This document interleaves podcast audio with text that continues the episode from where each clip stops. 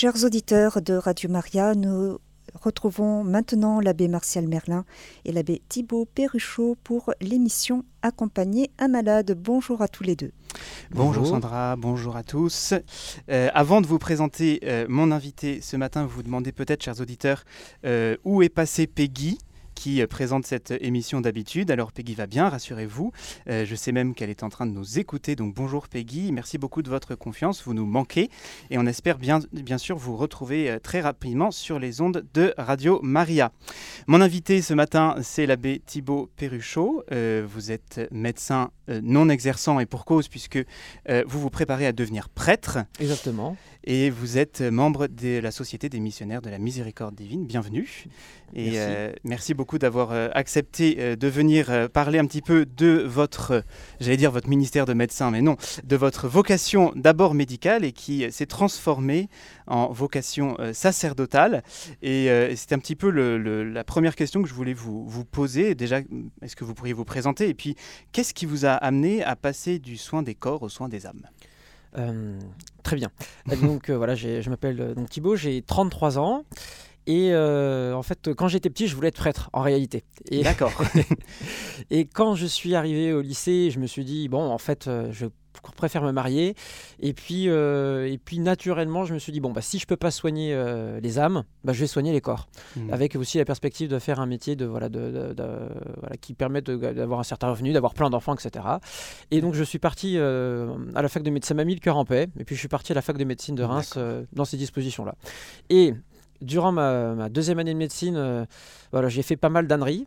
D'accord. Euh, j'ai fait l'expérience voilà, l'expérience de, ma pauvreté, du péché, et c'est au cours de, et puis voilà, du, un peu de la tristesse, au fond, euh, d'être sans Dieu. Et c'est à cette époque-là que bah, du coup, le, Seigneur est revenu taper à la porte de mon cœur en me disant Mais si tu devenais prêtre Alors au début, ça a été un, bon, ça a été un chambardement pas possible, on va dire. Et puis, bah, à un moment donné, j'ai baissé les armes, j'ai dit oui, Seigneur.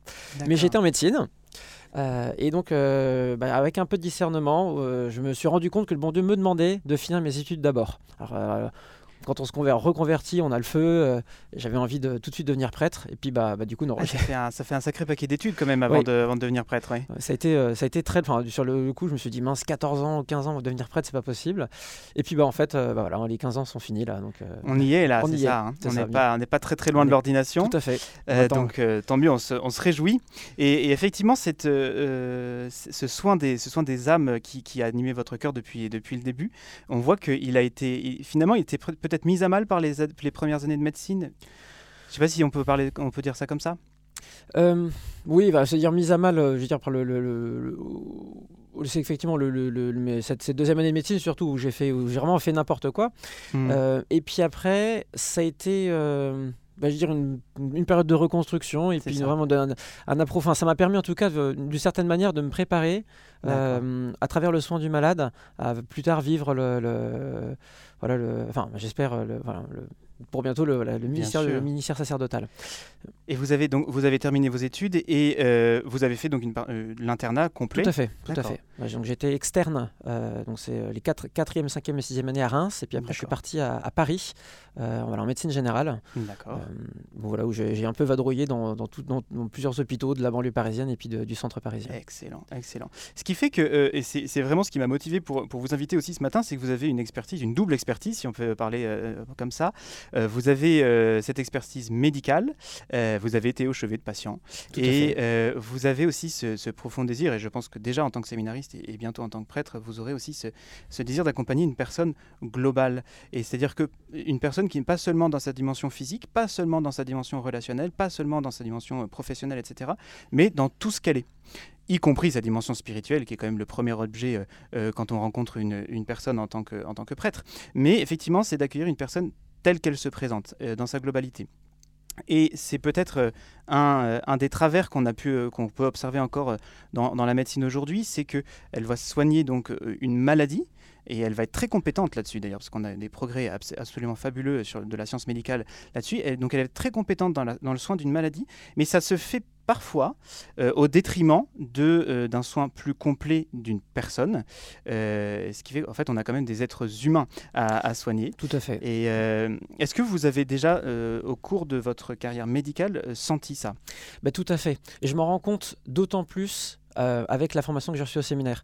C'est-à-dire que la médecine aujourd'hui, telle qu'elle est euh, conçue, présentée à la fac, on est vraiment dans, dans un aspect tout à fait horizontal, euh, au sens où bah, voilà, l'homme est considéré que comme un, voilà, un composé de procédés physico-chimiques. Mmh voilà, on est un ensemble de réactions, et il suffit de soigner ces réactions qui se produisent toujours de la même manière pour obtenir la guérison.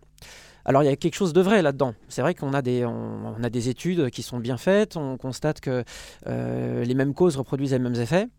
Et euh, fort de cette, de cette expérience, euh, eh bien, on a tendance, enfin, gravement tendance à, mépriser toute la, dimension spirituelle. Mmh. Et, et, et, de fait, on arrive dans des situations, moi j'ai vu parfois le patient, bah, on veut le forcer euh, même moi, j'ai fait au début, hein, je voulais, on avait un protocole en tête, on veut faire comme ça. Puis quand le patient nous dit non, on est, extrêmement euh, contrarié parce que le patient ne veut pas faire ce qu'on lui dit. Mais ça ne correspond pas au protocole, ça ne correspond pas à ce qu'on a appris à la fac. Le patient va mal aller.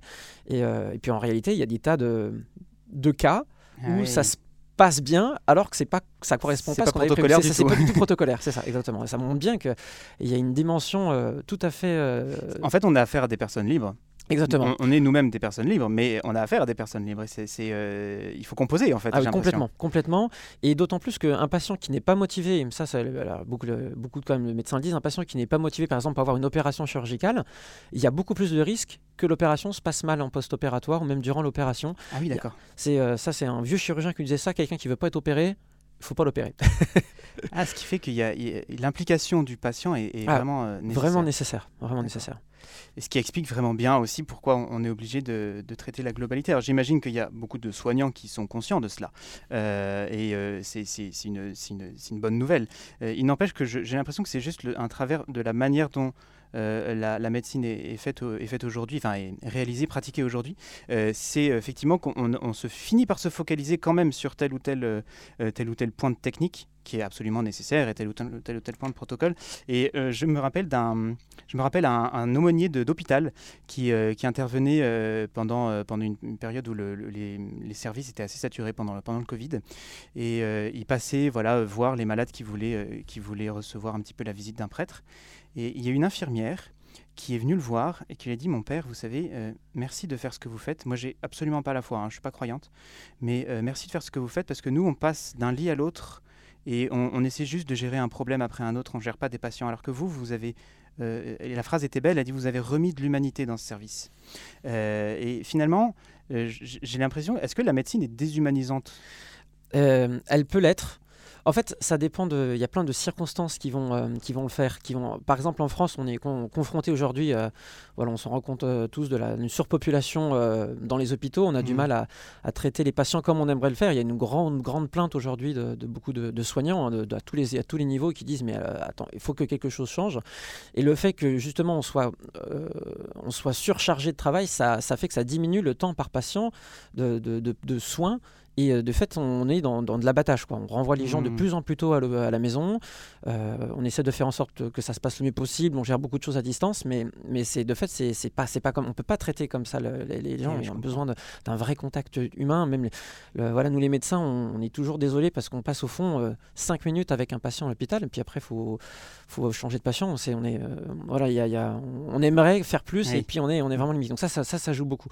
Et en plus de ça, il y a cet aspect dont je, précisais tout à l'heure, de, fait qu'on on, nie la dimension à proprement spirituelle de la personne, ce qui fait qu'on en coupe, on coupe quelque chose d'elle et qu'on en, on en fait d'une certaine manière enfin, un objet. C'est pas forcément l'intention du, soignant, mais la réalité c'est ça. Alors ça ne nie pas la dimension psychologique, parce que ça mmh. on a, des études, on, parle de psychiatrie, on parle de psychologie, mais c'est encore différent de, de, cette, de, cette de la spiritualité, du fait vraiment qu'on est relié à quelque chose qui nous transcende. quoi. Et oui, ce que je comprends, c'est que, euh, bon, là, jusqu'à présent, on a essayé aussi d'unifier la personne.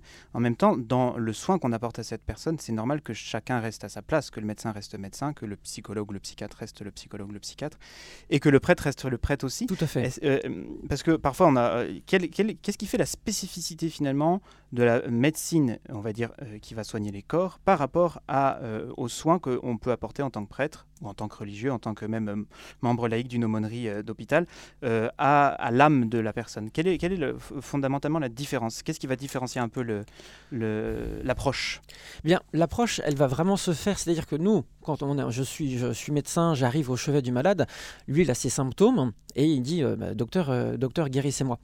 Et donc on, on doit tenir compte de, dans notre prise en charge en fait de la dimension spirituelle, mais c'est pas d'abord la dimension spirituelle qui mhm. me, qui me, comment dire, c'est-à-dire je vais devoir faire attention effectivement comment la personne, si la personne est en paix ou pas, si la personne, enfin, euh, mm. j'ai vu ça très très j'ai eu la chance de faire un stage en, en, équipe mobile de soins palliatifs. À l'époque, j'étais externe à la Riboisière. Hmm. Et j'ai vu, on a vu des Du coup, on arrive et les patients sont tous très mal. Et on demande à l'équipe mobile d'intervenir pour, euh, voilà, pour, euh, pour, entre guillemets, pour la fin. Hmm. Et j'ai vu des agonies de, parfois qui duraient une semaine. Une patiente qui était en agonie une semaine, extrêmement stressée. On, voit parce que du fait, elle n'avait elle avait pas réglé, on ne lui a pas permis de, régler ses, dire, ses, affaires avec le bon Dieu, avec les gens. Et au contraire, hmm. quand, bah voilà, enfin, oui, bah ça, typiquement, ça, joue complètement sur notre prise en charge. Quelqu'un qui est stressé, on va lui mettre plus de. Euh, ça va avoir un, un, impact sur les symptômes qu'il va présenter. Donc, on, va, euh, le médecin, il va, il va tenir compte de ça dans ses prescriptions. Mais de fait, c'est pas au médecin à proprement parler de guérir, euh, de, parler de, spiritualité d'abord. On va en parler. Moi, j'aime bien toujours adresser un petit mot en disant bah voilà, vous sachez qu'il y a une aumônerie qui est à votre disposition. On peut appeler des, aumôniers si vous voulez. donc, ça veut dire que la personne, elle se sent comprise dans tout ce qu'elle est il y a une porte qui est ouverte. Et voilà, mais je vais, euh, vais d'abord m'axer sur, euh, sur, la maladie. Alors que le prêtre, évidemment, bah, lui, il arrive, euh, il va essayer de comprendre un peu la maladie, mais il va s'adresser surtout à la, partie spirituelle de la personne. Absolument. C'est drôle que vous parliez de la riboisière parce que ça, ça fait écho à moi. C'est un peu bizarre de dire ça, mais c'est euh, un des plus beaux décès que j'ai pu faire était à la riboisière, dans un service de, réanimation, euh, où euh, finalement j'ai passé, j'ai passé 4 heures au, chevet de la patiente avant qu'elle qu'elle rende le dernier soupir. Et, je crois vraiment que c'était un moment d'éternité. J'avais, en tant que prêtre, mais c'est, ça m'arrive quand même de temps en temps, mais c'était quand même assez rare de, passer ce moment d'éternité au chevet d'une patiente qui, euh, qui elle-même passait un petit peu de, ce monde vers le Père. Et euh, il y, a, y, a une, y a quelque chose qui s'est passé. C'est drôle, je pense qu'il y a quelque chose de providentiel que vous me parliez de la Riboisière aujourd'hui, parce que ça, pour moi, c'est resté, cet hôpital est resté dans ma mémoire comme l'endroit d'une des plus, de mes plus belles expériences en tant que prêtre. Je crois aussi qu'il y a une autre différence pour le vis-à-vis du médecin, c'est-à-dire que nous, on va, essayer, on va sentir qu'il y a un problème spirituel à travers justement ce que la personne va dégager sur le, plan, mhm. euh, sur le plan corporel et physique. Mhm. Et ça peut mettre celui qui, euh, justement, euh, un peu de de sang spirituel, ça va lui mettre la puce à l'oreille. Effectivement, il y a des gens, on, sent que c'est pas juste une histoire de, c'est pas juste le cancer en phase terminale qui fait qu'elle est dans cet mhm. état-là. Mhm. Il, y a une angoisse beaucoup plus profonde, et, euh, et ça, il faut être capable, capable d'y répondre. C'est pas avec des, anxiolytiques ou avec euh, de la morphine pour euh, faire ce qu'on appelle la sédation profonde et continue qui est en place aujourd'hui dans, beaucoup de services, qui, va mhm. régler au fond le problème. Effectivement, on, on, est sur un moment d'éternité. Il faut je crois que particulièrement sur les, moments de la fin de la vie, il faut être hyper attentif à ça. D'autant plus que les gens, dès qu'on ils entendent qu'on peut faire appel à l'aumônier, en fait, c'est un peu une, euh, une bouffée d'oxygène pour eux. Hein. Oui, j'ai constaté ça, plusieurs fois. Vu. Et, d'où l'intérêt aussi euh, d'appeler le prêtre, mais pas trop tard. Avant la sédation, c'est quand même, euh, c'est quand même beaucoup mieux. Et euh, on peut pas toujours le faire. On peut pas toujours le faire. Mais je reconnais que quand on est capable de parler à une personne consciente, il se passe des choses merveilleuses, mais véritablement. Alors on va continuer un petit peu le, sujet de notre, de notre émission. Hein. Je rappelle la différence entre soigner un, un, malade et soigner une maladie. Et nous sommes avec l'abbé Thibaut Perruchot, qui est médecin et futur prêtre. Alors, euh, sur des questions un peu plus... Euh, euh, sur, la question de la science médicale, on sait que la science médicale a progressé grâce à des procédés peut-être plus rigoureux, plus mathématiques, dirons-nous. et, on, connaît les progrès aujourd'hui assez, fabuleux que, fait la, que fait la, médecine. je pense même à, l'apport de l'intelligence artificielle aujourd'hui dans, dans, le domaine médical. C'est absolument fou ce qu'on peut faire, ce qu'on peut réaliser. Quelle est la limite? Ben, La limite, c'est que la médecine est un art. Mhm. C'est pas une science. Mhm. Et ça, c'est euh, c'est le problème, je pense, que, qu'on ne voit pas la plupart, euh, la plupart de nos contemporains. C'est-à-dire que, qu'est-ce que c'est que la science? La science, c'est, c'est la connaissance certaine par les causes, et c'est quelque chose qui arrive systématiquement. Or, qu'est-ce mhm. qu'on constate? C'est que lorsqu'on s'occupe d'un patient, eh bien, ça arrive pas. Ce qu'on fait ne procure pas toujours le même résultat. Eh Et, donc, il y a quelque chose, il y a une variabilité qu'on appelle inter-individuelle. Euh, et ça, eh bien, il y, a toujours quelque chose de, l'ordre de l'inconnu lorsque je rentre dans, la chambre d'un malade. Mmh. Euh, moi, je, prends, je, connais un patient, par exemple, il a une, une hyperréactivité aux, antibiotiques, c'est-à-dire que vous allez avoir le même résultat euh, de guérison avec une dose d'antibiotiques divisée par deux ou par trois. Si vous lui donnez la dose normale, il va faire un, choc, un, choc, un choc allergique. et ça, c'est des trucs, c'est absolument imprévisible. Ce qui fait que la médecine est vraiment un art, de la même manière que bah, un artiste, il va vous avez un, je sais pas, un ébéniste par exemple, il va avoir un, bout de bois, il va pas le travailler de la même manière en fonction de sa, de sa taille, en fonction de si c'est du chêne, si c'est de l'ébène, si c'est du, si c'est du noyer. On va y mettre des coups plus ou moins forts. Il y a des, des patients pour lesquels il faut y aller tout doux, des patients pour lesquels il faut vraiment les, secouer, d'autres, euh, voilà. Enfin, c'est, donc J'imagine que l'âge aussi du patient. Euh, Bien sûr, jouer évidemment, euh, ne serait-ce qu'en termes de, il y a des gens à un moment donné, faut, on arrête de mettre des traitements. Mmh. D'autres au contraire, on va vraiment insister pour qu'ils le prennent, parce que l'espérance de vie, tout ce qu'on a comme connaissance justement va nous aider à dire mais en fait là ça vaut le coup. Mmh. Euh, et donc ça c'est vraiment c'est vraiment cette limite là. Alors il faut pas nier quand même, ça pourrait être l'excès inverse de dire bah en fait du coup la médecine n'est qu'un art, il y a que des situations particulières et en fait il faut pas tenir compte de ce que la, la science aujourd'hui nous, nous dit. Non ça ça, ça serait euh, ça serait totalement excessif. Bien sûr que la nature humaine elle est la même pour tous, on a tous les organes aux mêmes endroits, euh, sauf quelques rares exceptions, on a le foie à droite et la, rate à gauche. Bon ça arrive mmh. parfois que ça soit inversé, mais concrètement, euh, voilà, il y a quand même une science qui permet de, effectivement de, dire bah, ça se passe quand même généralement de la même manière. Euh, eh mais, mais, voilà, mais, il faut qu'ensuite tenir compte du tempérament de la personne, de sa psychologie. Euh, et ça, c'est c'est vraiment, vraiment un art. C'est pour ça qu'un vieux médecin, il, son expérience, elle fait qu'il a. voilà, il, il sent, on sent les choses, on ne sait pas comment expliquer, mais on sait que ça ça, ça, ça, va bien se passer si on fait de telle manière et pas telle autre, sans trop savoir pourquoi. Et ça pousse parfois à ne pas respecter les protocoles. L'autre problème, pour, euh, voilà, pour euh, finir avec cette question, eh bien, c'est que qu'est-ce que la, science va faire, va pousser, on va, nous pousser à établir des protocoles. L'avantage du protocole, c'est que c'est une démarche qui est quand même souvent rationnelle, on sait le fruit de, beaucoup d'expériences, et on sait, c'est l'application pratique de justement cette science, euh, ça se passe généralement comme ça, mais pas toujours. Et le problème, c'est que le pas toujours, il faut en tenir compte, et parfois, il va falloir être capable de dire, ben, je vais pas faire comme le protocole dit, parce que là, je suis quasiment certain que ça va pas le faire si j'applique si le protocole. Et donc il y a toute une responsabilité médicale derrière. Exactement. Et c'est là que parfois le protocole est déresponsabilisant. Hmm. Euh, on se dit, bah, si les ordres, on fait comme ça. Parfois, non. Il faut être capable, parfois, il faut être capable, de prendre ses responsabilités. D'accord. Alors, on va passer sur euh, quelque chose d'un petit peu, euh, d'un petit peu plus, on va dire, ce qui est plus personnel dans l'accompagnement du, du, du, patient. Je suis tombé euh, hier sur, euh, sur une hymne du bréviaire cistercien et, et, cette hymne dit Nul ne console à moins d'avoir souffert. Et euh, alors je ne pense pas qu'il faille tout souffrir pour comprendre ce que vit un patient. Et je pense qu'il y a, beaucoup, de, choses qui, qui permettent aussi de comprendre la souffrance sans la vivre soi-même.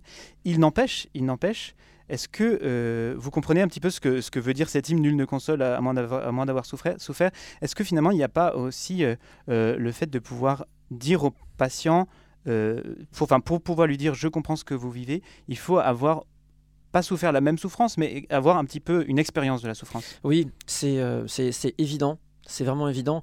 J'avais eu le témoignage d'un médecin qui était passé en réanimation, qui lui-même avait, euh, avait été, euh, euh, comment dire, avait été, je veux dire, percé de partout avec des trocards, des, des il savait ce que c'était qu'aller en réanimation. Hmm. Et donc oui, quand il, du coup, lui-même était réanimateur. Ce qui fait que quand on va voir un patient dont on sait, qu'on a, enfin, dont on connaît la situation réellement parce qu'on l'a vécu mmh. dans son corps. Il y a des choses, on, enfin, on, se permet plus de le dire en fait, en disant. Ah il y a parfois des discours tout faits parce que qui sont tout faits parce qu'on veut se protéger, voyez, contre, mmh. contre la maladie. En fait, ça tombe. Face au mystère de la souffrance, parfois, il faut juste se taire, prendre la main de la personne. Euh, et ça, c'est vraiment justement cette expérience, euh, le fait d'avoir été hospitalisé, de savoir ce que c'est que la solitude de la chambre, mmh. euh, tout seul, il n'y a pas forcément la télé, il n'y a pas forcément la radio, et puis les, minutes sont très très longues. Ça permet d'apprécier beaucoup plus la qualité d'une visite, et puis de savoir bah, quand je rentre dans la quand je rentre dans la chambre d'un patient, c'est le moment que, pour lui, c'est son moment. Je vais, euh, je vais y aller, euh, je, vais prendre, vraiment, je vais prendre le temps qu'il faut prendre. Est-ce que, ce que vous dites euh, fait vraiment écho à, à vraiment l'exemple, le modèle de tous les patients qui est, qui est Job dans la Bible? Il dit, il y a deux phrases qui m'ont beaucoup marqué dans le livre de Job. D'abord au chapitre 13, il, il dit à ses amis, Qui vous apprendra le silence, la seule sagesse qui vous convienne? Parce que ses amis parlent beaucoup et ils essaient d'expliquer sa souffrance. Et à un moment, Job en, a marre et il dit Qui vous apprendra le silence? Parce que c'est la seule sagesse. Et, et, une, deuxième phrase qui est assez bouleversante, c'est au chapitre, au chapitre 21, il dit deux fois Écoutez-moi, écoutez-moi, c'est ainsi que vous me consolerez. Euh, et, vraiment, ce que vous dites faisait, faisait vraiment écho à, ce, que, ce, que, ce que Job. En fait, j'ai l'impression que Job peut rejoindre la souffrance de tout le monde. Exactement. Euh, on peut, on peut s'identifier euh, à, Job quand on, est dans, quand on est dans la souffrance. Et vous parliez de la, longueur des minutes quand on est en chambre. Bah oui, oui, effectivement, on a besoin d'une écoute. On a parfois peut-être besoin du silence de quelqu'un. Je me souviens, j'avais été très marqué. Ça, c'est cette leçon, je l'ai reçue un jour. J'étais, on avait, j'étais à Chalon-en-Champagne. On avait une dame de la paroisse qui avait fait un cancer du sein, qui est mmh. récidivant, puis elle est finalement elle est décédée assez, assez jeune. Et puis à la fin, à la sortie d'enterrement, je crois son mari et puis je lui dis, euh, je sais pas quoi dire. Et il hmm. m'a dit, ne dites rien. Hmm. Et euh, effectivement, parfois, la seule chose à faire quand on arrive dans la chambre du malade, c'est prendre la main du malade et puis euh, juste qu'on est là, là. c'est ça, c'est être, là tout simplement. C'est exactement, exactement. Hmm. Il y a... pas... Et c'est cette puissance du silence, moi je pense au, livre du cardinal Sarah, La force du silence. Est-ce qu'on n'a pas un peu peur du silence aujourd'hui? Bien sûr que si. On est dans un monde extrêmement bruyant, euh, euh, on a toujours des écouteurs sur les oreilles. Euh, parce que le, silence permet de nous d'être face à vraiment face à nous-mêmes, face à nos peurs, face à face à nos angoisses. Et il faut être justement les affronter. Alors la, chance quand on est chrétien, c'est que justement on les affronte pas tout seul. Job, c'est bien, c'est la figure du Christ qui est là et qui sur la croix finalement la plupart du temps il est silencieux sur la croix. Alors il va y avoir toutes ces sept paroles qui vont être absolument magnifiques pour mais mm. finalement, Jésus nous rejoint dans, la souffrance euh, en silence. Et c'est ça qui. C'est ça qu'il faut oui, faire. finalement, cette parole, c'est pas, c'est pas si.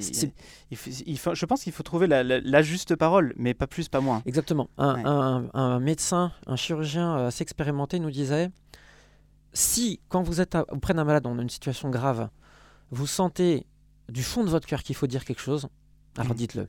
Mm. Mais mais par pitié, pas de, pas de discours tout préparé. Et puis il dit, si jamais vous êtes maladroit dans la façon dont vous le dites, euh, demandez pardon après. Mais il faut vraiment voir que ça vienne du, dire, du fond de nos tripes à un moment donné.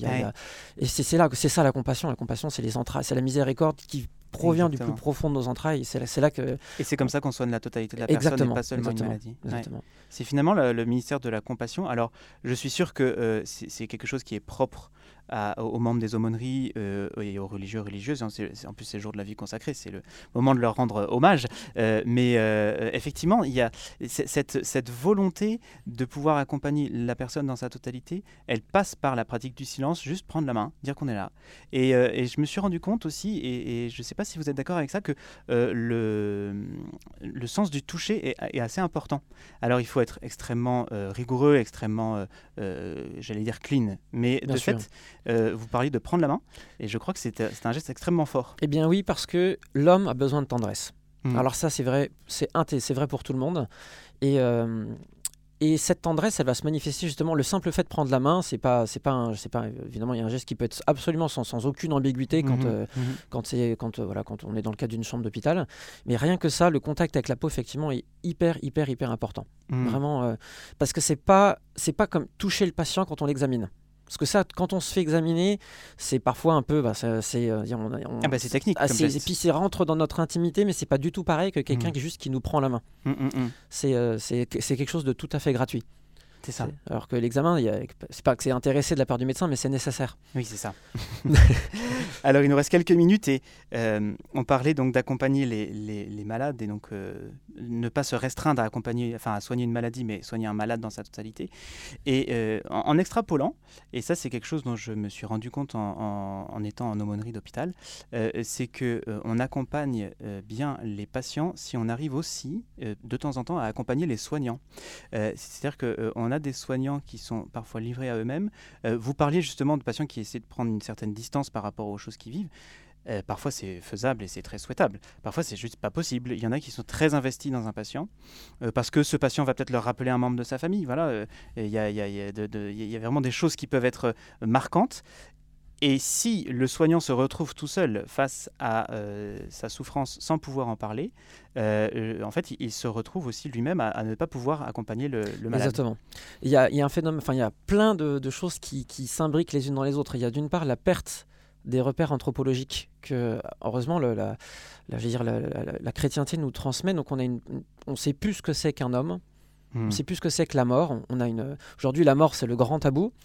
Euh, et donc, notamment, pour euh, rejoindre ce que, ce que vous dites, quand il y a un mort, une mort imprévue, une mort violente, ça peut arriver parfois ou bien une erreur, euh, une erreur de diagnostic ou bien une erreur de prise en charge, hmm. qui en plus rajoute de la culpabilité parce qu'on dit c'est de ma faute, il est mort. Hmm. Euh, ou bien un truc qui est vraiment pas prévu, on n'a pas su faire, ou bien parfois même une mort qui était prévue, mais euh, la mort en tant que telle va se mal passer parce que la personne va faire une détresse respiratoire aiguë, ce qui va être perçu par le soignant comme hyper angoissante. Hmm. ça, ça, c'est quelque chose, euh, c'est quelque chose d'extrêmement euh, difficile à vivre pour les soignants. Aussi, le sentiment d'impuissance. Moi, j'avais croisé, quand j'étais à Strasbourg à l'époque, au moment du, Covid, et je visitais un service, et il y a une infirmière qui était mais, traumatisée par la, période de l'épidémie, parce qu'elle s'était retrouvée dans la situation où il y avait, on va dire, 20 euh, malades en détresse respiratoire aiguë. Ils avaient que, on va, je ne peux, peux, pas dire les proportions, mais 18 respirateurs. Et donc, elle, a eu, elle était convaincue que c'était elle qui avait tué les deux patients qui n'avaient pas de, respirateur parce hmm. qu'on n'a pas pu les sauver. Mais en réalité, c'est voilà, c'est pas de sa faute. et donc, si en tant que soignant, on n'a pas un exutoire, un, un, endroit pour en parler, eh bien, euh, en fait, c'est compliqué. Et donc, là, justement, l'aumônerie, les aumôneries, les aumôniers vont, être, vont avoir une place, euh, je pense, hyper importante dans les équipes, ne serait-ce que pour pouvoir parler euh, euh, sera disponibilité pour, pour, parler de ça. Alors, on a des, des outils, hein, on a des, des, groupes de pairs, on a des, des ateliers, de, effectivement, des... Et j'imagine, il ne faut pas aussi euh, que l'aumônier le, ou l'aumônière joue, euh, joue au psychologue. Non plus, non, non, il faut rester à sa place, mais en tout cas, le fait que ça soit une oreille qui soit là, c'est une dimension d'écoute complètement. de toute façon peut... Oui. D'autant plus que, et ça, ça va aussi, c'est qu'il a du temps, l'aumônier. Il est là, mmh. il peut, il peut rester une heure avec un malade, une heure avec un soignant, une heure avec un soignant, pendant les pauses. Pendant les pauses, oui. pendant les pauses ou en dehors du travail, mais euh, il a du temps. Il a du hmm. temps pour, pour parler, sans être, euh, sans être psychologue. Euh. Oui, je crois que c'est une, une, question de disponibilité. disponibilité avec le temps, disponibilité du cœur. faire comprendre aux patients, bien évidemment, mais aussi aux soignants, qu'ils peuvent, s'ils le veulent, avoir recours à l'aumônerie euh, il y aura toujours euh, un, cœur qui écoute. Une, oreille, ça, une, oreille, qui écoute et un cœur. Et euh, cette, cette disponibilité-là, finalement, prend en charge non seulement le patient, mais le soignant. Et finalement, je pense que c'est un cercle vertueux. si on arrive à avoir des soignants qui vivent bien euh, leur, euh, leur, euh, leur, vie médicale, on arrive aussi à trouver un... enfin, les, les, les, patients finissent par trouver leur, leur compte aussi. Tout à fait, c'est vrai pour tout le monde. Le père Denis Sonnet disait mhm. que tout sentiment mauvais exprimé quitte la personne. Donc du coup, hmm. s'il y a des soignants qui nous entendent et qui vivent des choses difficiles, qui n'ont jamais pu exprimer ben, euh, une prise en charge qui s'est mal passée, il faut bien sûr il faut en parler. Il faut en hmm. parler même euh, avec le cadre, avec le chef de service, avec qui on veut, mais il faut en parler parce que parce qu'en fait ça fait du bien tout simplement quoi. Ça fait, ça fait du bien. Ça, fait du bien. Merci beaucoup, l'abbé Thibaut Perruchot. On, vient, on va revenir très bientôt à l'antenne. Euh, cette première partie d'émission est terminée et ben, je vous laisse la parole, chère Sandra. Chers auditeurs de Radio Maria, vous écoutez l'émission Accompagner un malade aujourd'hui avec l'abbé Martial Merlin et l'abbé Thibaut Perruchot. Notre thème d'aujourd'hui, la différence entre soigner un malade et soigner une maladie. Nous avons une auditrice qui souhaiterait intervenir. Il s'agit de Monique. Monique, c'est à vous. Oui, euh, bonjour Père au pluriel. Merci bonjour Monique. Euh, ah oui, merci infiniment. Euh, voilà, la question que, euh, que je vous pose est la suivante. Je me suis trouvée dans une situation où euh, j'étais près d'une personne qui allait mourir et il est très difficile parfois, malgré l'envie que nous avons de prendre la main du mourant, eh bien, je n'arrivais pas, j'avais ce, ce, désir pour le soulager, ce, monsieur mmh. âgé, très âgé de, lui prendre la main, mais je n'osais pas. Donc c'est lui qui m'a dit donnez-moi votre main. je récitais le Je vous salue Marie et je n'osais absolument pas euh, initier ce contact physique. Et c'est lui qui m'a demandé de, hmm. prendre la main. Lorsque j'ai pris sa main, j'ai senti cette communication effectivement de soulagement aussi bien de la part de, de la personne qui allait mourir que de la personne qui l'accompagnait. Et, c'est cette, euh, ce respect infini que l'on éprouve devant la mort qui nous paralyse parfois et nous empêche de faire ce que notre cœur nous, nous commande de faire, à savoir de prendre la main. C'est vrai. Et vous voyez, je pense que ce, ce mourant euh, a exprimé ce que euh, en fait beaucoup d'autres n'ont jamais exprimé, euh, ce, ce besoin d'être pris par la main. Je ne sais pas si vous voulez ajouter quelque chose, l'abbé Thibault. Là, je dirais que la, en fait, c'est vraiment le, euh, notre vie chrétienne qui va vraiment jouer. C'est-à-dire que vous aviez le- dans le cœur le désir de prendre sa main, mais vous voyez, vous étiez euh, an- angoissé par tout un tas de trucs qui fait que vous n'y arrivez pas. Et lui, vous voyez, il a manifesté que vraiment ce que vous aviez au fond du cœur, ça venait vraiment du, oui, ça venait, ça venait du bon Dieu. Dans ce, je pense que vraiment c'est le moment. Il faut demander au Saint Esprit. la- sa lumière, demandez-lui la, voilà, l'esprit de force pour euh, parfois vaincre un peu, euh, enfin, vaincre ces peurs qu'on a. Et, euh, et voilà. Et finalement, vous l'avez fait. Finalement, on vous a demandé de prendre sa main, et puis bah, voilà, vous l'avez prise. Et donc c'est, si j'ai bien compris ce que vous avez dit, voilà. Tout à fait. Et donc, et bah, euh, voilà, moi je dirais demander, demandons au Saint Esprit toujours plus justement cette euh, De particulièrement. savoir ce qu'on doit faire. C'est ces ça, dans les moments d'éternité comme ça, c'est euh, et à mon avis, là, le Seigneur, euh, pff, je pense qu'il il agit quasi Absolument. Bah là, là, là, c'est assez clair. En tout cas, bah, merci Monique pour ce témoignage. Beaucoup, merci beaucoup. Merci. Au revoir. Merci. Alors, nous avons reçu un SMS, donc le voici. Merci infiniment, messieurs les abbés, pour cette émission extrêmement importante, tant pour le patient que pour les familles. Pourriez-vous repréciser les différentes épaisseurs de l'être humain où tout est confondu et confus et c'est signé l'aumônier masqué? Très bien.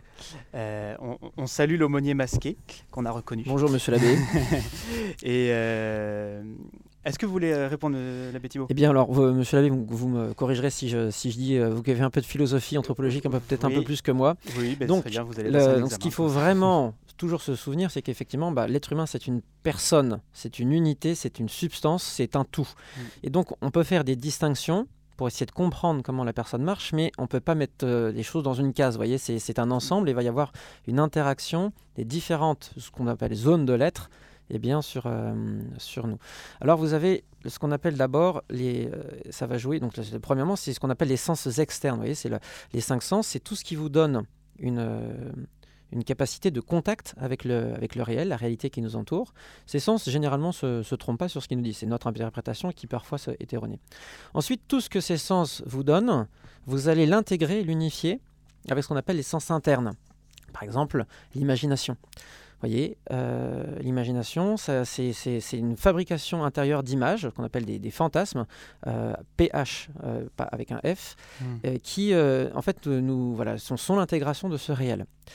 Donc ça c'est on pourrait dire la deuxième zone de l'être. Puis vous avez une, une zone encore plus profonde, vous voyez, qui être une zone spirituelle, en- si je Mhm. peux parler ainsi, qui est faite d'intelligence et de volonté. Vous voyez, parfois la Bible, elle, quand elle, la Bible parle du cœur de l'homme, c'est la fine pointe de l'homme, c'est cette volonté, cette, voyez, cette, euh, cette capacité qu'on a à un moment donné à faire un choix Mm. qui va être éclairé, voyez, par la raison. La raison me fait euh, voir ce qui est vrai, et ensuite je, j'ai- j'ai- je élis telle chose ou telle autre euh, avec, euh, voilà, avec, euh, avec ma volonté.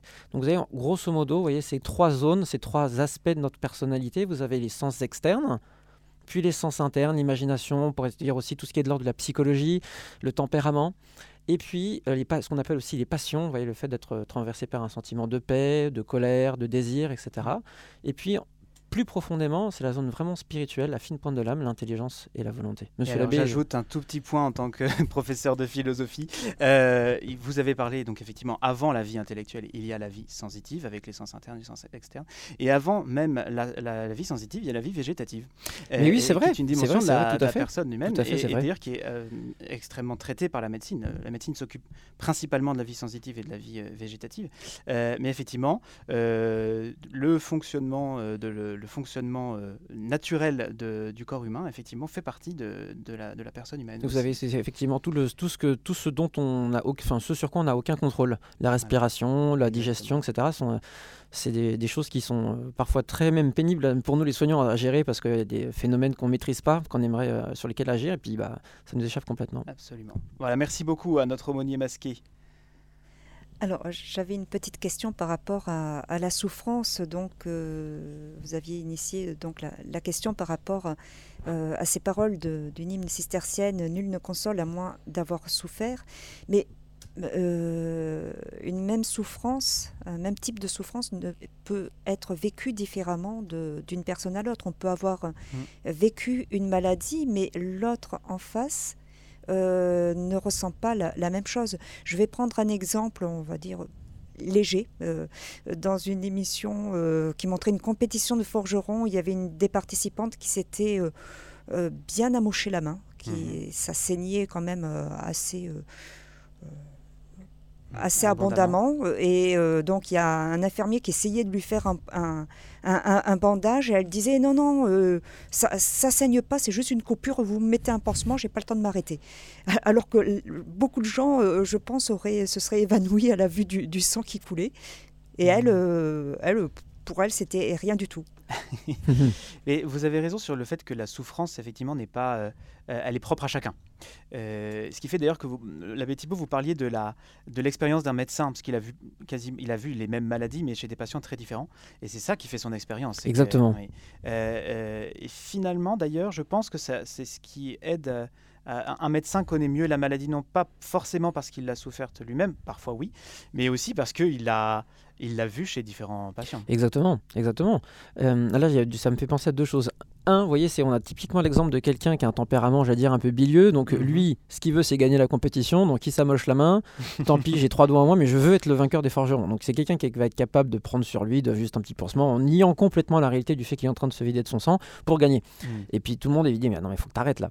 Euh, et bah ça, vous voyez, ça fait partie des, choses dont on doit tenir compte quand on traite un malade. Eh le patient, vous voyez, qui, euh, on, se dit, bah, peut-être même qu'on l'arrête, qu'on le, le, fasse un arrêt maladie. Il dit non, mais surtout, surtout, surtout, j'arrête pas. Euh, mhm, mhm. voyez? Et puis au contraire, vous avez des gens qui sont pas, qui sont euh, pas du tout durs à la douleur. Euh, effectivement, ils se, ils, se, font une égratignure et puis c'est la fin du monde. Voilà. Et donc la deuxième chose, c'est que vous avez même des patients chez qui vous pouvez avoir des maladies que vous connaissez comme étant graves chez les autres, mhm. mais chez cette personne-là, vous savez que en fait, il le gère, ça va très bien se passer. Vous voyez, par, je sais pas, enfin, j'avais l'exemple, ou alors c'est dans l'autre sens. J'avais l'exemple d'une patiente qui avait, qui faisait des angines à répétition toujours bactérienne. Mhm. Que le test soit négatif ou positif. Puis un jour, le, médecin qui nous racontait cette histoire nous disait bah, en fait, il, a eu un remplaçant. Il lui mhm. avait dit pourtant euh, tel patient, tu mets toujours des antibiotiques. Euh, mhm. si jamais il fait une angine. Et euh, il fait le test pour voir si c'est une angine bactérienne ou pas. On met des antibiotiques que si c'est bactérien, puis le test était négatif. Mhm. Et puis, euh, il a renvoyé la personne sans, sans antibiotiques. Bah non, il fallait. Il, euh, Même si les tests étaient négatifs. C'est ça. Et, en fait, la personne a fait un truc, une complication pas possible. Il fallait. Vous voyez, ça, c'est des trucs, c'est vraiment l'expérience qui fait le dire chez un malade. Vous savez que ça se passe de telle manière, alors que la maladie, habituellement, ça, ça, ça, se fait pas de cette manière-là. Ça, c'est vraiment l'expérience. Euh. Oui, c'est ça, effectivement. Donc, il y, a vraiment cette, cette notion de l'expérience. Et, de connaître le malade en plus, l'expérience du malade quand on est médecin de famille. et oui, c'est d'où l'importance de la stabilité des médecins, comme des prêtres d'ailleurs. Tout à fait. Tout à fait. Et donc, pour la l'hymne cistercienne nul, ne console à moins d'avoir souffert. En tout cas, c'est pas à moins d'avoir souffert la même souffrance. Je pense que c'est l'hymne parle de manière plus générale. générique. Voilà. Ça permet d'avoir pitié. Hein. Ça permet d'avoir pitié, de toute façon. Et, puis, je pense que parfois, il ne faut pas se, fier euh, à l'apparence de, la personne. Je pense en particulier, euh, euh, on a tous entendu des histoires comme ça où, où des, des, hommes bien, bien grands, bien, bien costauds avaient peur d'une simple petite aiguille.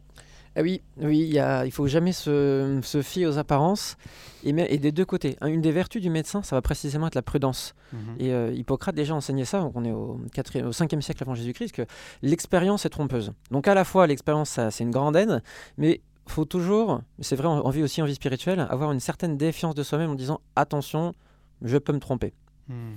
Euh, et, par exemple, euh, moi je connais une histoire quand j'étais à Longjumeau euh, en Essonne, une, réanimatrice m'avait raconté que elle voit une jeune fille qui vient pour une pneumopathie. Tous les, tous les, critères objectifs étaient bons. Elle avait une bonne tension, tous les, les, appareils étaient. les constantes étaient tout, bonnes. Tout était bon, tout était bon. Et elle voit, elle voit sa, son faciès et elle se dit oula, ça va être la catastrophe. Elle appelle le réanimateur, la fille est nickel. Le réanimateur regarde le patient, ils se regardent les deux réanimateurs, ils se disent ça va être la catastrophe. Hmm. Et ils la mettent directement en réanimation alors que tout va bien. Ils préparent ce qu'on appelle en, en, langage la technique, ça veut dire on met les gros trocards avant que ça se passe mal. Un quart d'heure après, arrêt cardiaque. Elle avait bilatérisé, un quart d'heure, hmm. on va dire dans l'heure qui suit, elle avait bilatérisé sa pneumopathie. Elle était en train de vraiment de. Et en fait, elle a été sauvée, mais in extremis grâce à ça. Ce sont des choses que. C'est l'expérience. L'expérience. Et parfois, l'expérience est trompeuse. Si on s'était juste fié en disant bah, les constantes sont bonnes. Oui. Eh ben, ça, on, serait, on, aurait on serait passé à côté de. On serait passé. Donc c'était le fait de justement de, de, gens qui avaient déjà un peu de bouteille. d'accord, d'accord, d'accord. Donc il faut, il faut euh, apprendre à se faire confiance, et, mais pas trop. Finalement. Exactement. L'expérience va aider et en même temps toujours avoir cette certaine défiance de nous-mêmes en se disant je peux me, je, peux, me, tromper, je peux me tromper. Eh et avoir l'humilité de parfois de se dire. Euh, euh, bah, je me suis, moi, je me suis trompé dans, dans, mes, dans mon parcours, hein, ça est arrivé. Hein. heureusement, on a des anciens qui sont là pour dire bah, là, tu t'es trompé. Mmh, d'accord, je comprends. Alors, il nous reste quelques petites minutes. Est-ce que vous souhaitez peut-être ajouter une information par rapport à, notre thème d'aujourd'hui? Alors, oui, moi, j'avais un, j'avais un élément que j'avais pas, que qu'on n'a pas pu aborder en première partie, euh, mais euh, c'est qu'on parlait de la totalité de la personne. Et parfois, euh, au nom de ce principe de totalité, on est obligé de retirer à la personne un membre défaillant. Alors, ça peut être le cas de l'amputation, mais ça peut être bah, l'ablation d'un rein qui a, qui, qui une tumeur, etc. Et il peut y avoir vraiment des, des moments où on a l'impression qu'on va euh, affecter le corps qu'on soigne, mais euh, au nom du principe de totalité, parce que c'est la totalité de la personne, on va, euh, on va, le, on va lui retirer finalement ce membre qui, qui pourrait le conduire à, la mort. Et, donc c'est un, un, texte qui a été publié par le, Vatican Communion et Service, donc qui date de 2004, et au paragraphe 83. Il, il, explique ça très clairement. Dans la pratique clinique courante, on admet généralement, sous une forme limitée, la possibilité de disposer du corps et de certaines fonctions mentales afin de préserver la vie. Par exemple, dans le cas de l'amputation de membres ou de retrait d'organes. Ce qui fait qu'au nom même du respect de la personne, on va devoir pratiquer un acte médical qui euh, ben, prive la personne de, l'usage d'un de ses membres ou de, l'usage d'un de ses organes. Et euh, je ne sais pas si vous avez, dans, votre expérience, vous avez euh, rencontré cela? Alors, oui, plusieurs fois. Euh, c'est vrai que c'est toujours difficile pour les gens. Donc, euh, on rencontre ça donc, en cancérologie, évidemment, avec mmh. faut retirer l'organe malade, mais aussi dans les, parfois les, ce qu'on appelle euh, le terme, c'est l'artériopathie oblitérante des membres inférieurs. Mmh. Donc, les artères qui, en gros, c'est voilà, bouché, et puis le sang passe moins bien, moins d'oxygène arrive au, bout de, au bout des orteils, et puis ben, à un moment donné, l'orteil meurt. Mmh. Parce que, donc, du coup, on se retrouve obligé d'amputer de, d'abord les orteils, puis l'avant-pied, puis le pied, puis ça peut aller très loin. Euh, euh, et donc, du coup, c'est vrai que c'est difficile à vivre pour les gens.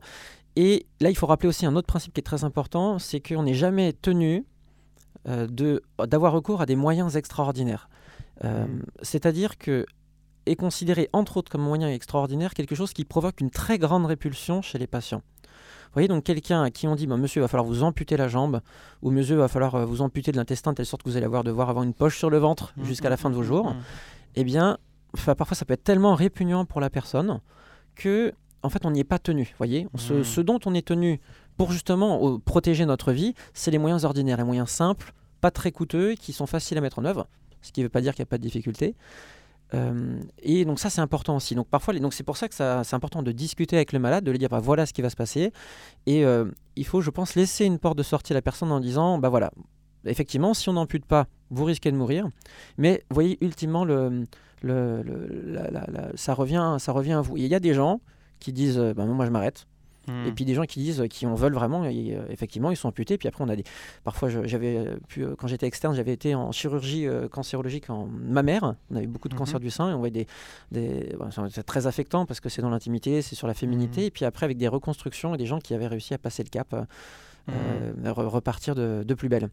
Euh, voilà, donc c'est une très belle expérience, mais c'est aussi très douloureux, évidemment, pour la, pour la personne. Ça va faire prendre conscience, je pense, justement, de notre dimension spirituelle qui, voilà que notre on n'est pas juste euh, quelque chose on est plus que notre corps c'est ça et faire ça fait partie de l'écoute de dire euh, de savoir ce que le patient veut ou ne veut pas. Exactement. Très ça c'est très très important très, important. est-ce que finalement vous avez été confronté à un refus de soins? Ah, moi ça m'est arrivé une fois c'était extrêmement compliqué euh, parce que je me suis vexé comme un pou mmh. j'étais j'étais très orgueilleux c'est moi qui décide etc j'étais voilà très jeune interne et la personne dit mais non moi je en fait ça ce que vous me proposez j'en veux pas.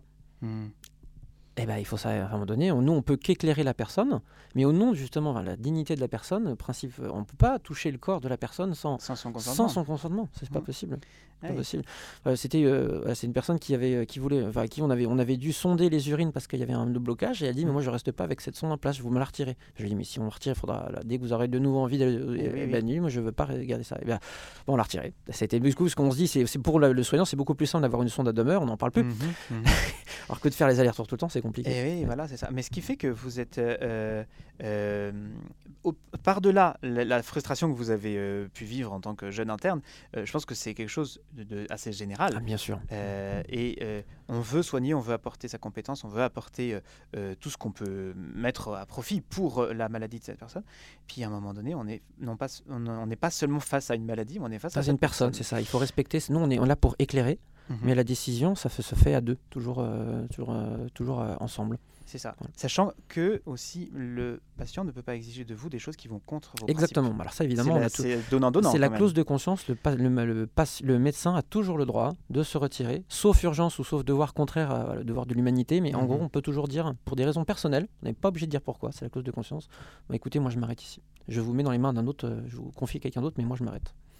Et ce qui fait, ce qui fait qu'on est, en, en fait, ce sont deux, deux personnes humaines, le soignant, le patient. Exactement. Et, et toutes les deux ont leur liberté et euh, toutes les deux doivent être respectées dans leur dignité. Tout à fait. Et ce qui fait, euh, ce qui fait vraiment le, le, le point, euh, le point central quand on veut aider, quand on veut aider quelqu'un, effectivement, il y a la compétence du médecin ou du soignant face à la maladie. Et il y a la personne du médecin face à la personne malade. Et euh, c'est, il faut jouer sur les deux niveaux. hein. Le niveau de la compétence, bien sûr, et puis le niveau de la liberté humaine. Exactement. C'est ça qui fera qu'on aura une médecine toujours plus belle. Voilà. Mais écoutez, ce seront les derniers mots. Merci beaucoup, l'abbé Thibault. Je vous en prie. Et merci, beaucoup. euh, merci beaucoup à Sandra qui était en régie. Merci. Merci, au revoir. Chers auditeurs de Radio Maria, c'était l'émission Accompagner un malade, aujourd'hui avec euh, l'abbé Martial Merlin et l'abbé Thibault Perruchot. Notre thème, la différence entre soigner un malade et soigner une maladie. Et vous pourrez réécouter cette émission en podcast sur notre site internet www.radiomaria.fr.